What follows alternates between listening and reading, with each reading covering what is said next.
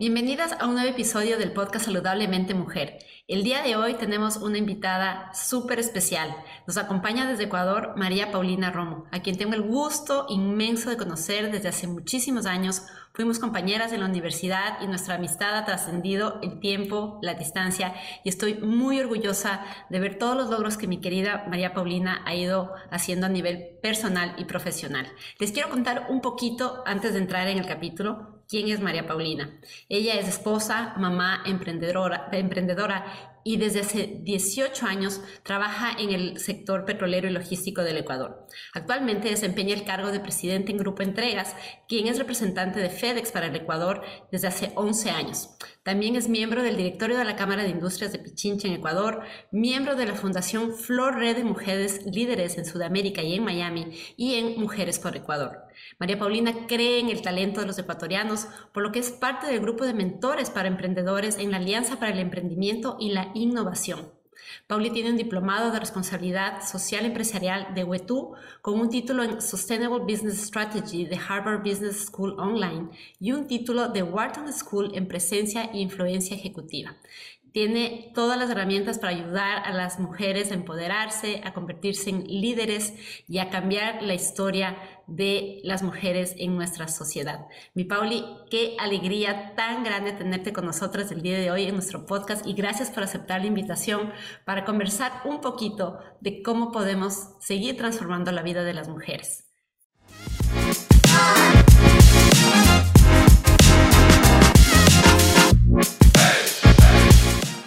Muchísimas gracias, Vale. Te agradezco muchísimo por, el espacio. Eh, siempre aprendemos y, una de las cosas que, realmente quiero rescatar es eh, todo este espacio y esta etapa de, de la premenopausia y posmenopausia, el, poder leerte, eh, sentir que pasaste por eso, eh, me siento identificada y, y, creo que muchas de las cosas que estás haciendo en, en, este giro de, de, de, tocar las puertas y de, de, ese sentido de escucha, y que estoy seguro que también vamos a aprender muchísimo de los siguientes podcasts.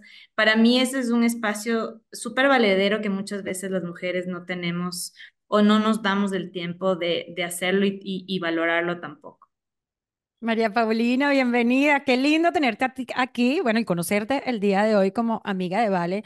Y María Paulina, con esta carrera tan increíble que tienes y empoderando a mujeres como Valeria, como yo y como muchas de las mujeres que nos están escuchando, viendo el día de hoy, para que tomen las riendas de sus negocios y puedan cumplir su propósito de vida de emprender y de tener éxito. Así que muchísimas gracias por estar el día de hoy con nosotros.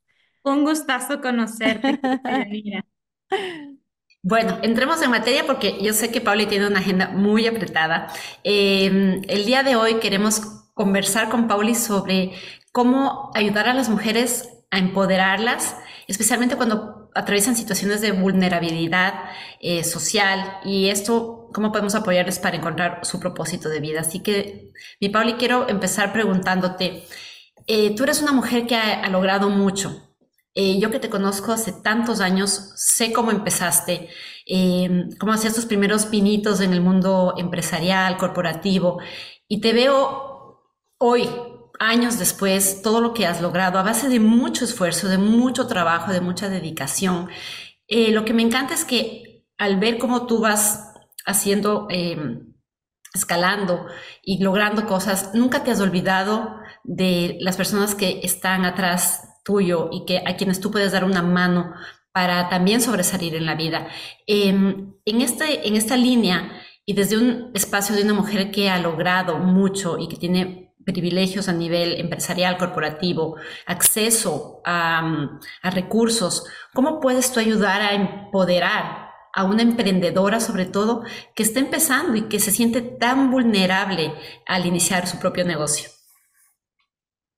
Gracias, Vale, por la pregunta. Yo creo que, bueno, eh, tú ya dijiste al inicio, yo vivo en Ecuador, soy orgullosamente ecuatoriana y creo que cuando generas estos crecimientos, también te das cuenta de, lo, de la desigualdad que existe, sobre todo en nuestros países que, que, son en vías de crecimiento. y mm, creo que el efecto multiplicador de, de disminuir las posibilidades en un país, en, en una región, finalmente es un ejercicio y una responsabilidad de todos.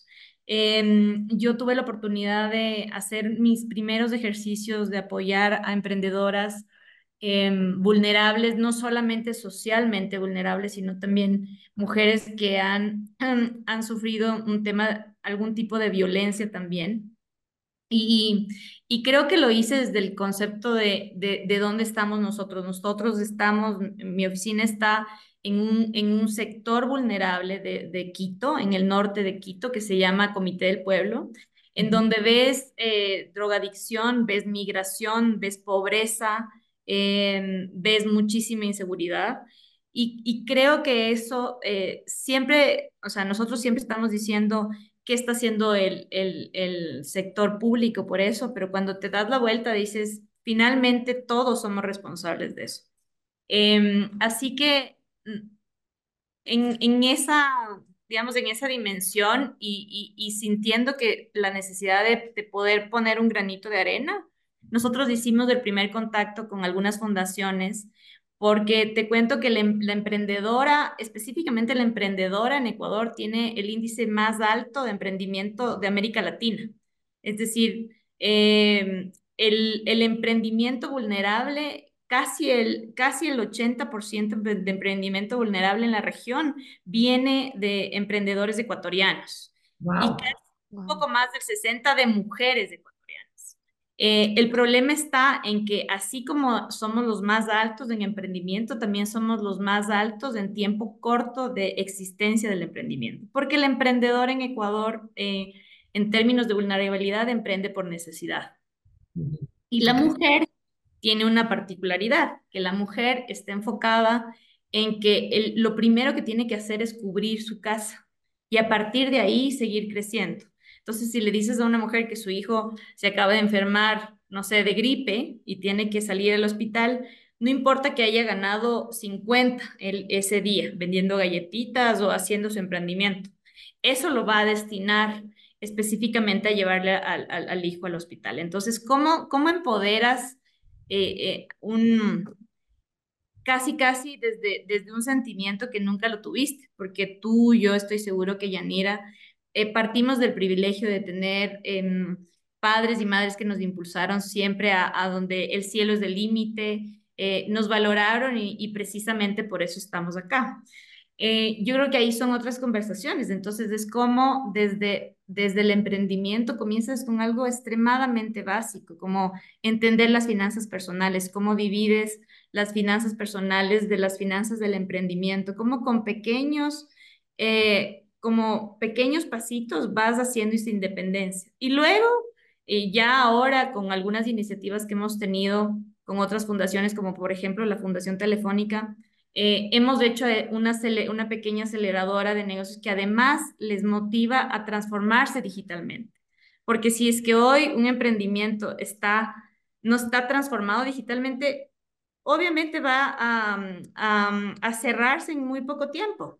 Sí. Porque no tiene manera de generar esa atracción y ese movimiento agresivo como, como realmente necesita el emprendimiento y además del emprendimiento vulnerable. Entonces, eh, para mí ha sido también un aprendizaje porque creo que mientras nosotros podíamos mentorear de, de finanzas, del empoderamiento, de cómo dividir, esa parte ha sido súper complicada en mujeres vulnerables porque además tienen mucho el esquema del machismo arraigado, entonces como entender que ellas quieran desprenderse o independizarse de ese proceso ha sido extremadamente duro. Eh, pero creo que también hay, hay muchas satisfacciones de, de, emprendedoras que finalmente lograron exportar, de, de, de, emprendedoras que finalmente están muchísimo más activas digitalmente. Y creo que eso no tiene precio, porque eh, el, el, esfuerzo que tú puedes en, en, términos de tiempo, términos de espacio, en términos de estas iniciativas y sumar esfuerzos, creo que siempre vale la pena porque del, del otro lado uno aprende muchísimo en, en términos de cuán privilegiadas somos de, de, haber nacido donde nacimos y, y de, de, haber tenido las oportunidades que hemos tenido en la vida. Que, de verdad que qué lindo escuchar todo lo que estás haciendo. Eh, vale y yo hemos compartido mucho porque venimos en este proceso de emprendimiento y algunas veces puede ser algo solitario. Y me encantó eh, lo que tú decías. Justamente ahorita estaba preparando algo para el Latin American Association que tiene una charla de emprendedoras ahorita en mayo. Y tú hablabas un poco de las cifras de los países en desarrollo como Ecuador, por ejemplo, con, con respecto a la muerte temprana de los emprendimientos. Pero aquí en Estados Unidos, María Paulina, el 80% de los negocios que sur, o sea, hay aproximadamente 10.000 negocios todos los años nuevos en, en Estados Unidos y el 80% no alcanza el segundo año. O sea que aquí también pasa lo de la muerte temprana de los emprendimientos. Y una de las razones es el miedo. Es como la principal razón, el miedo al fracaso, el miedo a emprender, el miedo a no saber, o sea, es miedo. Y, y por eso es importante también, y lo hemos hablado muchas veces aquí en el podcast con Vale, es que uno tiene que trabajar en uno, uno tiene que creerse la película, uno tiene que, que definitivamente trabajar en la mente, en las emociones para poder ser exitosas en este, en, en este emprendimiento. Y ahí me encantaría no sé, o sea, en, este mentoring que tú haces empoderando a las mujeres vulnerables, ¿qué has aprendido? ¿Qué te llevas de todas esas horas que has ayudado a todas estas mujeres? Eh, ¿qué te llevas para ti en tu vida de, todo este proceso, ¿no? que has hecho?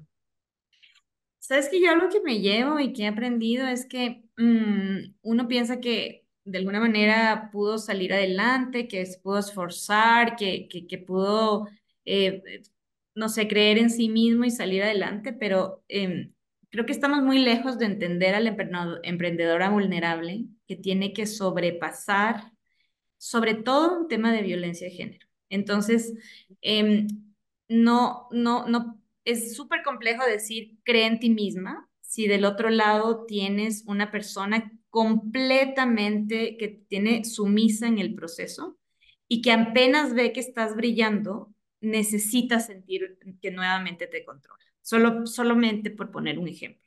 O emprendedoras vulnerables que tienen al mismo tiempo eh, hijos con discapacidad severa, que al mismo tiempo tienen que estar vendiendo eh, o estar proyectándose a hacer, la, hacer la, este, este, eh, este emprendimiento de eventos y tienen una persona 100% que les necesita y no tiene manera de pagar para que le ayude a su hijo, entonces tiene que darle de comer, tiene que levantarle, sacarle, tiene que cocinar para su familia y además tiene que pensar en su emprendimiento. Entonces, creo que lo que yo he aprendido de todas esas mujeres es que realmente si hay alguien valiente en, en, eso, son ellas, porque, porque como te digo, eh, hablar desde el privilegio sin duda tiene muchísimo mérito que, que una haya podido ser, no sé, eh, perseverante o que haya tenido algún plan de vida, pero creo que cuando tocas la vulnerabilidad tienes que mirar muchísimos otros factores y tienes que primero agradecer sobre, sobre la, la, la condición en que estás viviendo y segundo, como que también entender por dónde, por dónde le puedes apoyar, porque también hay, hay muchas condiciones que donde, donde están enmarcadas y, y, que es muy difícil llegar como que a, mirar la luz al final del túnel. Em, entonces, como entender qué puedes, en qué puedes interceder, qué, en qué puedes mentorear y qué condiciones no van a cambiar por muy dolorosas que parezcan para ti. Me invento si es que la pareja es machista y, y finalmente es una persona que le adora a su esposo y eso no va a cambiar. ¿Cómo, cómo le das la vuelta en eso?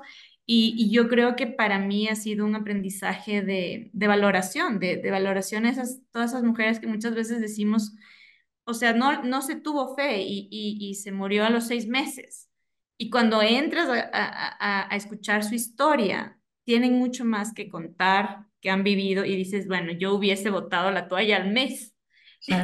Entonces creo que este para mí ha sido un aprendizaje de, muchísima humildad, de, poder entender al ser humano más allá de, de, quererle dar una clase de emprendimiento, porque el emprendimiento no es sino esa, ese instinto de armar un negocio, ¿no es cierto? De, de valerte por ti mismo, Y creo que, y creo que las mujeres por naturaleza sí lo tenemos adentro, porque tenemos ese instinto de, de mamás, seamos o no mamás, que naturalmente sale esa autodefensa. Eh, pero al mismo tiempo tenemos muchísimas condiciones que pueden, por las circunstancias de, de cada país, impedirnos surgir más allá de, de, lo que podemos hacer eh, y quedarnos estancados en un, en un emprendimiento súper básico. Wow, Pauli, qué, mm, qué bonito saber que de todo lo que has vivido, no solo siendo tú la ejecutiva de una, de una empresa importante, sino que les das un sentido a eso que has logrado, ayudando y apoyando a otras personas, especialmente en un país como el Ecuador, que lamentablemente en ese momento está atravesando por un periodo de violencia muy, muy fuerte, eh, que ha sido noticia a nivel mundial. Eh, yo me pregunto, ¿cómo colaborando, ¿no? Como poniendo un granito de arena cada día, ¿cómo puedes tú, cómo, o cómo consideras tú que al apoyar a estas emprendedoras puede ayudar a cambiar la mentalidad y la historia del país? ¿Y cómo puedes, cómo, cómo consideras tú que el emprendimiento puede ser un puntal de apoyo para superar crisis como, bueno, no solo la, de la sociedad, sino del país en general, como la que estamos viviendo ahora en el Ecuador? Porque, porque lo, las estadísticas dicen que la, la, la mujer como tal, eh, económicamente activa en el país, el 80% está dedicada a al emprendimiento, forzado por necesidad. Y si no atacamos a eso, finalmente, está bien, la empleabilidad va a tener un margen, eh, pero no lo puedo controlar yo, no lo puede controlar, o sea, digamos, no está en mis manos generar un apoyo para eso, más allá del empleo formal que podemos dar. Nosotros en esa línea hemos apoyado también a que mujeres eh, sean couriers, por ejemplo, que es un oficio tradicionalmente de hombres. Pero en el emprendimiento encuentras la base de todo, porque está eh, el país eh, en una crisis, en, como, como nos vemos tan forzados de, de, de defendernos por nosotros mismos económicamente. Creo que la, la falencia de, de, morir tan temprano es que tampoco tenemos alguna base, una guía de, de sobre todo las finanzas, ¿no? Porque el, Ecuador de por sí es un país súper cortoplacista en términos de, administración financiera, en términos de visión del ahorro, por ejemplo. Entonces, y con una economía dolarizada es mucho más crítico. Entonces, yo creo que para nosotros estas iniciativas han sido, eh, a mí me dio muchísima satisfacción que, que tenemos esta aceleradora que se llama ADN Femenino, que lo hicimos con Fundación Telefónica, con Junior Achievement, que, hacemos un un esfuerzo de manera conjunta. Se sumaron dos cámaras, eh, dieron sus primeros capitales semilla el año pasado, la Cámara Ecuatoriana Británica y la Cámara de Comercio de Quito, dos mil dólares para cada emprendedora. Y, yo decía, de pronto, dos mil dólares les va a parecer muy poco y, y, realmente todo lo que enlistaron que podrían hacer con esos dos mil dólares, yo me quedé como, o sea, si finalmente muchas veces y muchos ecuatorianos podemos sentir que ese, ese pequeño apoyo no va a cambiar la aguja y dejamos de hacer precisamente por eso. Entonces creo que el comenzar y tocar, eh, creo que también contagia al sector privado y contagia a esas organizaciones que necesitan visualizar que alguien lo esté haciendo para, para animarse a, hacer y para decir, bueno, de alguna manera vamos a cambiar este número juntos. Eh, no, no te puedo decir eh, que que eso significa que, que yo tengo un número azul de, desde cuando comenzamos hasta ahora, pero sí creo que, por ejemplo, súper concreto en nuestra empresa hemos destinado absolutamente cualquier evento en términos de estímulo para empleados, tiene que venir de una emprendedora vulnerable. Em, ya sea que tenemos que comprar galletas, ya sea que por el Día de la Mujer, ya sea por el Día del Hombre, ya sea por el Día de la Mamá, o sea, eh, y eso, por más sencillo que parezca, esas cosas así como que realmente la ponemos en un job description, la ponemos en un formulario, decretamos que tiene que ser así y, y se, y se transforma en un eje de, de, apoyo. Eh, entonces, yo no me siento comprometida cuando voy por la calle y, y, y estoy en un semáforo y alguien me pide ayuda, porque sé que esa no es una ayuda que fundamentalmente es una ayuda que va a hacer de este país un país mejor. Y sé que tiene muchas taras tras de eso y hay muchas cosas ocultas tras de eso. Porque sé que estamos haciendo algo, pero, pero sí es como replantearte el, el cómo comienzas a hacer algo y que, y que ningún esfuerzo es poca cosa comparado con todo lo que tenemos que hacer los ecuatorianos para darle la vuelta. Wow, o sea, me, no, de verdad que tengo los pelos erizados porque, porque es tan bonito encontrar personas como tú que estén haciendo la diferencia. Y yo estoy muy de acuerdo contigo en que definitivamente no importa lo pequeño que sea, pero podemos hacer una diferencia en la gente. Yo tuve la oportunidad, mira, yo soy parte de esta ayuda que me, que me hicieron. Yo tuve la oportunidad en el 2022 de participar en el programa de la Asociación Latinoamericana de Mujeres Emprendedoras. Y hoy soy un caso de éxito. O sea, me enseñaron, yo, yo venía de corporativo, tal cual tú, pero me enseñaron... Eh, no solamente, no, fue el, el, plan de negocio, fue encontrarme con otras mujeres que es lo que tú decías, o sea, nosotros tenemos, o sea, nosotros venimos de, de, de o, sea, de, de, de, verdad, o sea, definitivamente, pero esta gente, hay mucha gente que, que, que está emprendiendo, que quiere hacerlo, pero son vulnerables porque tienen que atender primero a su familia, a sus negocios. Eh, a mí me encantaría saber, o sea, tú has trabajado muchos roles desde hace 20 años, pero yo quiero saber o sea, ¿qué te impulsó a desarrollar estos programas de mentoría a mujeres? ¿Pasó algo en tu vida? ¿Viste algo que te hizo decir, ok, voy a apoyarlas? Yo creo que fundamentalmente a mí siempre me han movido las causas sociales. Siento que eh, más, allá de las causas sociales, del el que vivamos en una desigualdad extrema, o sea, que puedas ver a alguien, no sé, pues en un eh, en un Rolls Royce y el, y, el, y el mendigo al lado, digamos, esas, esas son las historias que tú puedes ver en Ecuador. Entonces, mirarlo eso desde pequeña es, un, es, un, es, es, es algo que no, no pasa desapercibido en las decisiones de, de, por lo menos de mi vida. Y creo que eh, al, mientras iba creciendo, también eh, está este, este sentido de de ese minuto de gloria que puedes tener, que, puede ser súper banal, o, si te expones, si te expones en redes, o si, o si alguien está visualizándote. Mucha gente cree que, que eso finalmente es el sentido, como que el punto de la cima para, para, para alguien y no necesariamente es cuando más vulnerable estás, porque es cuando más solitaria estás, porque finalmente el poder, el tener una, una decisión en una compañía acarrea muchísima responsabilidad y si vas creciendo vas quedándote sola en ese camino.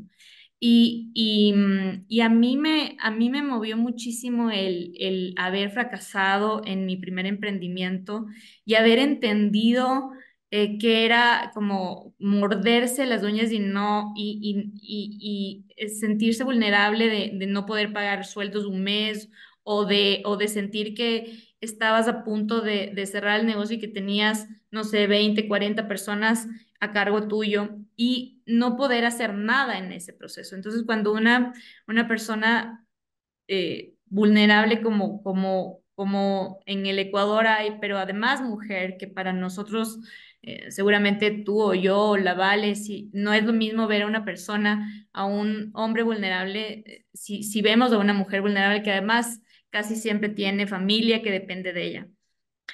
Y no hacer nada, porque finalmente yo personalmente recuerdo eh, esa emprendedora que comenzó y que, y que se sintió así, y que de alguna manera yo tenía papás, tenía, tenía hermanos, eh, me pudieron sostener incluso financieramente hasta que yo respirara. Pero, pero, pero en las mujeres vulnerables no existe eso.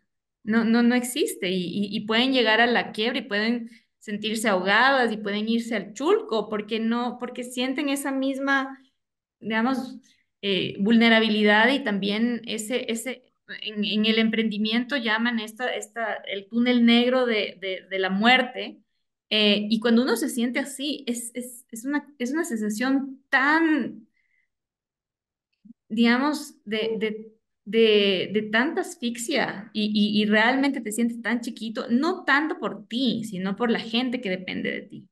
Y yo le siento así a, a, las emprendedoras vulnerables y yo cada vez que hablo me, me recuerda esos momentos de, no sé, de, de, de, de tanta vulnerabilidad y adicionalmente ver todo su entorno, que es más crítico todavía.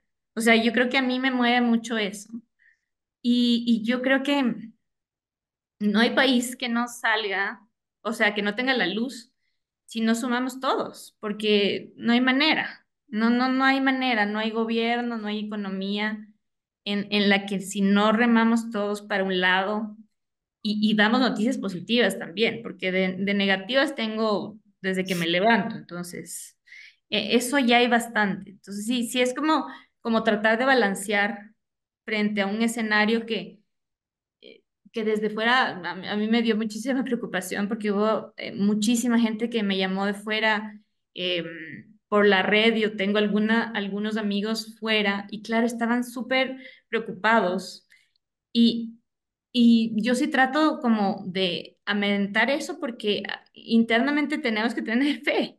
Y si, y si realmente digo, sí, debe, definitivamente esto está horroroso, sí, mañana salgo, estoy dando un mensaje aún más violento en, en las condiciones que estamos viviendo. Entonces yo creo que el poder apoyar y el poder acordarse de lo que uno vivió también, como regresar a, a las raíces de lo, de lo, que uno vivió como emprendedora, siempre hace que, que tú seas más sensible a la realidad de, de, otra emprendedora que esté pasando por alguna circunstancia que, que la viviste. Claro.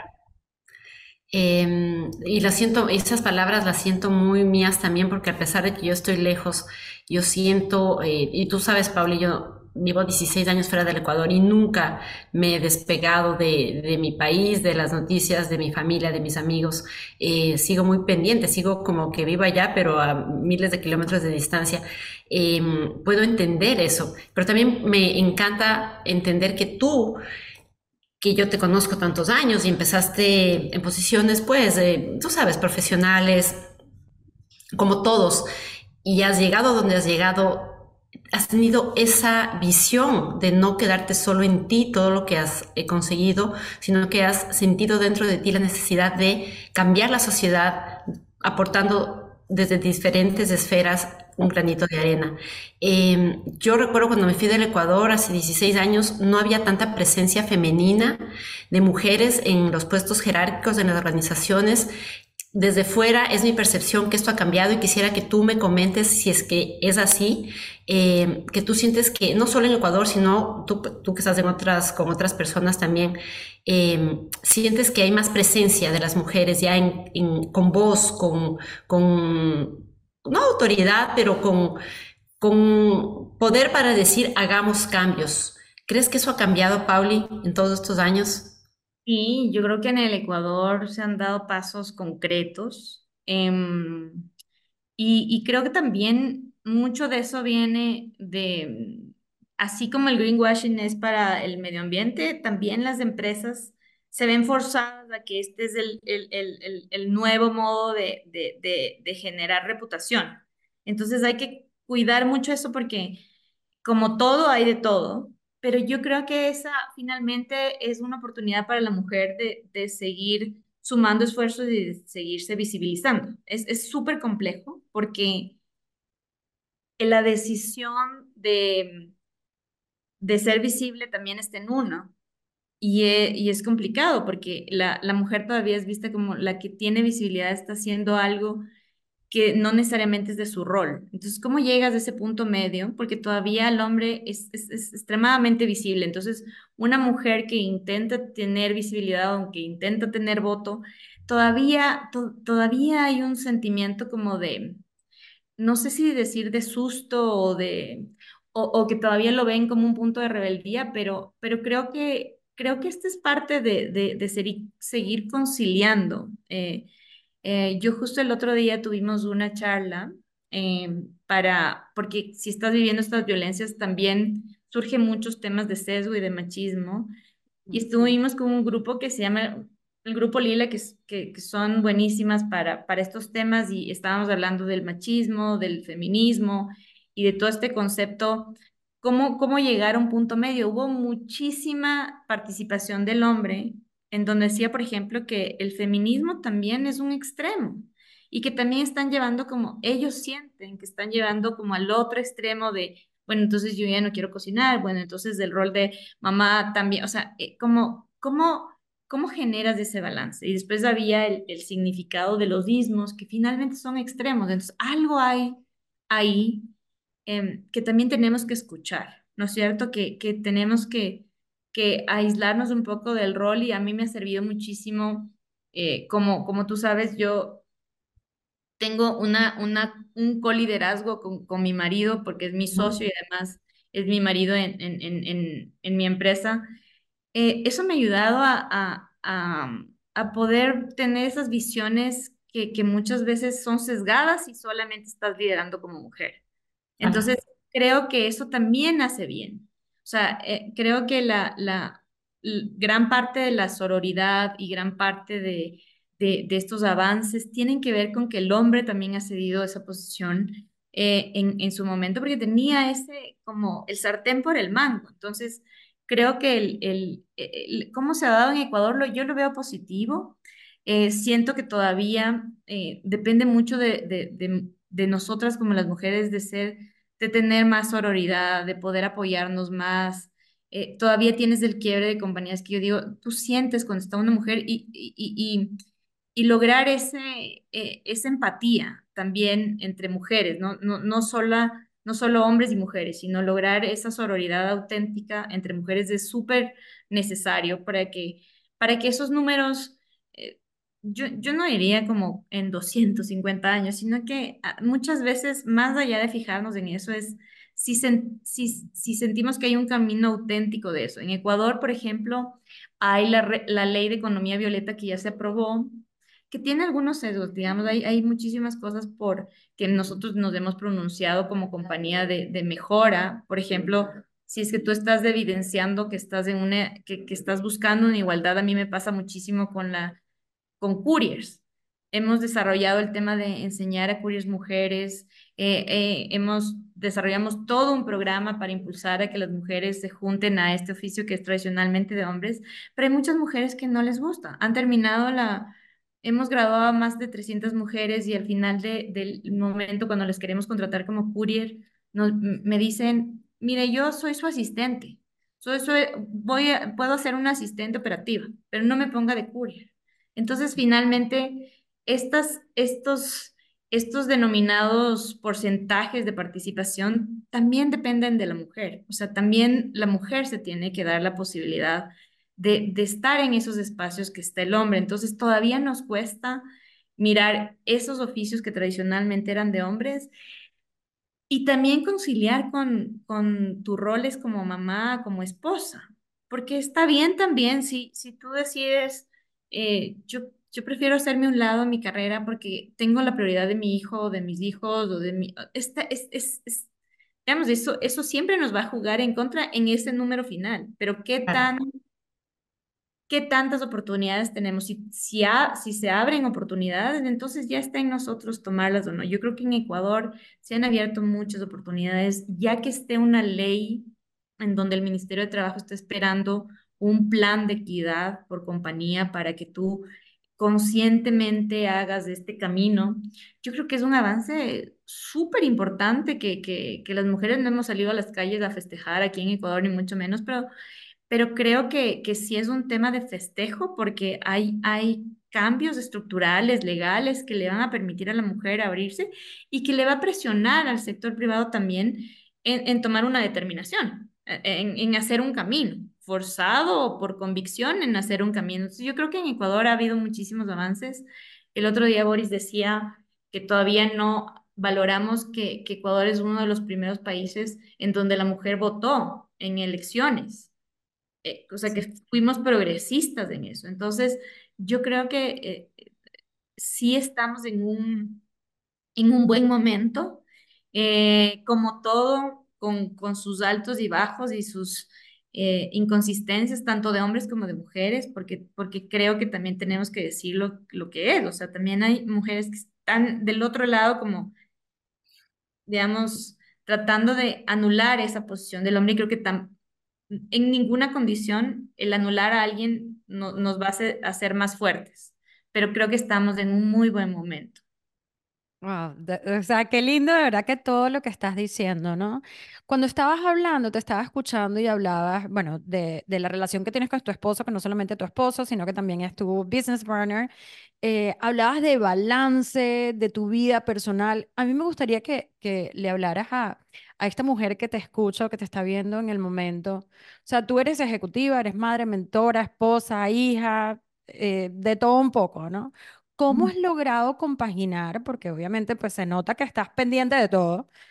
¿Cómo has logrado compaginar esas facetas de tu vida personal con tu vida laboral para alcanzar, yo no sé si, yo no sé si es un balance, porque yo sí creo que algunas veces, como tú lo dijiste, me encantó lo que dijiste, algunas veces le metemos más una ficha que la otra. O sea, tal vez tenemos que estar más pendientes de mi hijo que del negocio. Y nos ha pasado, y Vale y yo lo hemos hablado.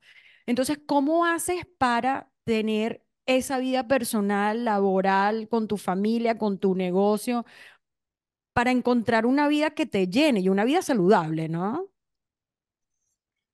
Yo, yo creo que eso sí te quedo debiendo porque yo todavía tengo días malos y buenos, es decir, todavía, o sea, cuando eh, en épocas súper altas del negocio yo me siento súper culpable de no estar con Luciano, que es mi hijo, de, de no dedicarle tanto tiempo.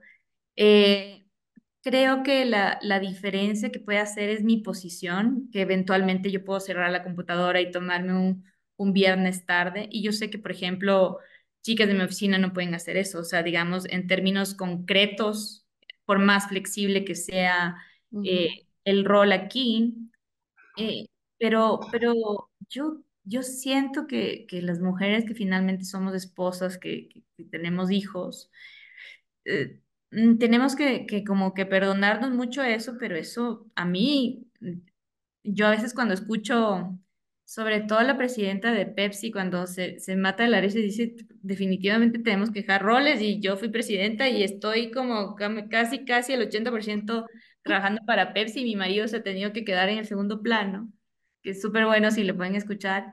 Yo no puedo decir eso todavía, o sea, yo sí siento que eh, que hay días, hay días en los que, en los que me cuestiono no haber estado con Luciano en un momento eh, y, y siento que a veces es, es bien complejo el, eh, como que llegar a un balance más cuando comienzas a tener otros roles y responsabilidades y ahí solamente como, como, como dar un, mi experiencia más que dar un tip, porque, porque no, no creo que eso esté so- 100% salvado. En, en- cuando me siento así, sí trato de como volver a la base, o sea, volver a la, a la esencia de, de qué es para mí prioritario. Y yo, yo creo que eh, yo difícilmente puedo decir que prioritaria es mi compañía, digamos. O sea, estoy clarísima de que, que prioritario, de que Boris es más que mi socio, mi esposo.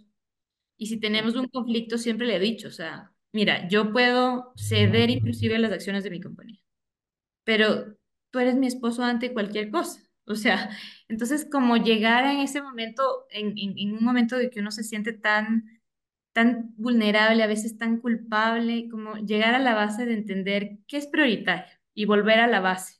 A veces en una pelea, a veces eh, yo, yo le siento, por ejemplo, a mi hijo cuando, cuando él está rebelde y, siento que está rebelde porque, porque nos hace falta tiempo con él porque, porque a veces no, no es, es su forma de, de, de decir, oye, te he extrañado todo este tiempo. Entonces, cuando comenzamos a estar y a veces dormimos con él a pesar de que tiene 10 años, eh, y, y el día siguiente le veo completamente relajado, digo, es eso. Entonces, es como volver a la base creo que las mujeres en eso eh, sí somos súper apasionadas de, de esos roles. No, no creo que yo personalmente no siento que hay una mujer que, que se desprende y dice, bueno, yo ahora voy a hacer mi carrera y no me importa nada. Mm, Valoro mucho las personas que puedan decir eso, pero yo no, no te puedo decir que estoy en ese punto, pero sí como que volver a la base el momento que sientes estos puntos de inflexión y de culpabilidad que yo hasta ahora no tengo una, una fórmula para no sentirme eventualmente así. Gracias, mi Pauli, por, por compartirnos también esa parte vulnerable que todas tenemos, ¿no? Eh, uno podría, no sé, cuando miran tus perfiles en redes, LinkedIn, donde eres muy activa y ven tu imagen, ¿no? Tan ejecutiva, haciendo tantas cosas por tu compañía y por el resto de personas, a veces pueden como tal vez sorprender saber que sí, que también tienes tus luchas diarias, de que también a veces te cuesta compaginar los roles, de que a veces haces lo que puedes con lo que tienes, pero que sabes que en el, me encanta el mensaje final de, ok, cuando siento que voy perdiendo el rumbo en la relación con mi esposo, con mi hijo, trato de recordarme qué es lo prioritario para mí. Y eso me parece que es una gran lección que podemos rescatar. ¿Qué es lo prioritario? Y volver a la base, a lo básico y decir, ok, sí, ellos son mi prioridad, cómo hago para buscar los espacios. Eso me, encantó que compartieras con nosotras. Y bueno, nos vamos acercando ya al final de la, entrevista. Eh, Gracias por compartir con nosotros tantas, eh, tantos puntos de vista en diferentes ámbitos, ¿no? Corporativo, personal, apoyo a la mujer. Y siempre terminamos nuestras, en nuestro podcast preguntando a nuestras invitadas, haciendo tres preguntas que se contestan eh, rápidamente, en una sola línea, si es posible. Entonces, te voy, voy a iniciar yo con la, la primera pregunta. Um, si tú pudieras implementar un hábito en las mujeres emprendedoras vulnerables, ¿cuál sería un hábito? Un hábito, el hábito financiero. Ok. Sí, sí, sí, sí, sin duda, por lo menos en Ecuador. Ok, o sea, que aprendan a las finanzas. Dividir, dividir finanzas personales de la- del negocio, sin duda. Eso es muy, muy interesante porque a nosotros no nos enseñan cómo manejar el dinero y yo creo que muchas de las veces tenemos que nosotros mismos sanar esa relación con el dinero. Me enca- me encanta, me encanta ese hábito porque no nos lo habían dicho. Sí. Segunda pregunta. Mira, reflexionando en todo lo que has vivido a lo largo de tu vida, de tus logros hasta el día de hoy, que son muchísimos, de ver a todas estas mujeres vulnerables y la situación en que están, ¿qué le dirías hoy, María Paulina, de no sé cuántos años tiene, no importa, no me lo digas, pero qué le dirías a esa adolescente de 15 años que estaba viviendo, que estaba pasando por algo en ese momento? ¿Qué le dirías? ¿Cuál sería ese consejo? Nunca dejes de confiar en ti. Para mí eso es, es tan importante. Ujú. El, el amor propio es tan importante por todo lo que pasamos y vivimos. No sé, nunca dejes de confiar en ti, porque Wow. Y yo creo que tú, eh, Pauli, lo has demostrado a lo largo de tu vida. Yo que te conocí muy jovencita, eh, si es algo que yo he admirado de ti, es que tú nunca has dejado de creer en tus posibilidades con todo y los aciertos, los desaciertos por los que has atravesado en tu vida. Tú siempre has tenido esa capacidad de creer en ti y en lo que has podido eh, lograr, o sea, en las posibilidades de lo que puedes alcanzar. Y eso se, pues hoy en día, que han pasado ya bastantes años, se puede mirar atrás y ver que es así. Y me encanta que lo digas, porque a veces necesitamos eso, ese refuerzo de decirle a nosotros mismos en cualquier etapa de nuestra vida que no dejemos de creer en nosotros. Y bueno, y la última pregunta, ¿qué significa para ti el bienestar? ¿qué significa para mí el bienestar? Para mí significa el balance de vida, no sé, el, el sentirme feliz, a- auténtica con lo que tengo, con lo que soy, con, con lo malo y lo bueno que tengo en la vida, pero como ese balance, ¿no? Esa, esa, esa base de, de, de gratitud de, de todo lo recibido y todo lo que eh, tengo en la vida, creo que eso es, ese es como esa, esa gratitud, el, el devolver esa gratitud con el, el balance de, de valorar lo que tengo y lo que soy. Wow. Me, me gusta. Eh, María Paulina, muchísimas gracias. Qué delicia poder compartir contigo estos minutos, esta hora que estuvimos aquí. Eh, qué lindo poder conocer gente como tú que está haciendo la diferencia en otras mujeres. Eh, una mujer que ha logrado tantas cosas y que con esos logros sigue apoyando a estas mujeres vulnerables y que solo queremos una esperanza, ¿no? Y tú se las das. Así que muchísimas gracias por estar aquí en Saludablemente Mujer con Valeria y conmigo. Muchísimas gracias, que, querida Yanira. Yo creo que para mí el, poder conversar con una amiga de tantos años, que además me conoce de cerca y, que aunque estemos súper distanciadas en términos de territorio, siempre la siento cerca. Creo que para mí ese espacio es como eh, consecuente con la conversación, porque de pronto eh, no necesariamente cuando te entrevistan tienes esa, eh, ese poder de, de, de, abrirte, porque del otro lado no conoces a, a quien te está entrevistando, qué tanto te puedes abrir. Entonces, para mí, se ha sido un espacio súper cómodo, súper enriquecedor por poder conversar con una amiga de tantos años a la que yo admiro también muchísimo. Y contigo, que yo sé que están emprendiendo juntas y que están en este espacio más de un año. Eh, el poder colaborar y contribuir a esto para mí eh, ha sido un honor estar en este espacio. Mi Pauli, sabes que te quiero muchísimo. Siempre que voy a Quito trato de verte, de hablar contigo, pero creo que nunca nos hemos sentado a hablar así a profundidad. Oh. Porque hablamos de tantas cosas banales, que también está hablar de cosas banales y reírnos de la vida. Pero me ha encantado poder eh, conversar contigo y conocer más a profundidad lo que haces en apoyo a otros, que yo lo veo de fuera, pero nunca te lo había tenido a través del tiempo de poder sentarme contigo y decirte, cuéntame, porque creo que desde cualquier posición en la que estemos, donde quiera que nos encontremos, siempre podemos hacer un cambio positivo en la gente, apoyar como nos encanta a mí y a Yanira, a las mujeres a ser saludables, no solamente de mente, cuerpo y espíritu, sino también a ser saludables creyendo en sus posibilidades y alcanzando sus sueños dándole un propósito eh, verdadero y definitivo a sus vidas. Te agradezco muchísimo eh, por habernos acompañado el día de hoy. Eh, te soltamos porque sabemos que tienes una agenda súper ocupada, así que te dejamos ir a tus actividades. Gracias, mi Pauli. Eh, las redes sociales de María Paulina para quienes desean conocer más de toda la labor que ella realiza en el Ecuador eh, en favor de las mujeres eh, que se encuentran en estado de vulnerabilidad para apoyar sus emprendimientos. Está, básicamente ya usa LinkedIn, van a estar en las notas del episodio. Gracias, mi Pauli. Gracias, mi Yani. Un abrazo grande a las dos y nos vemos prontito.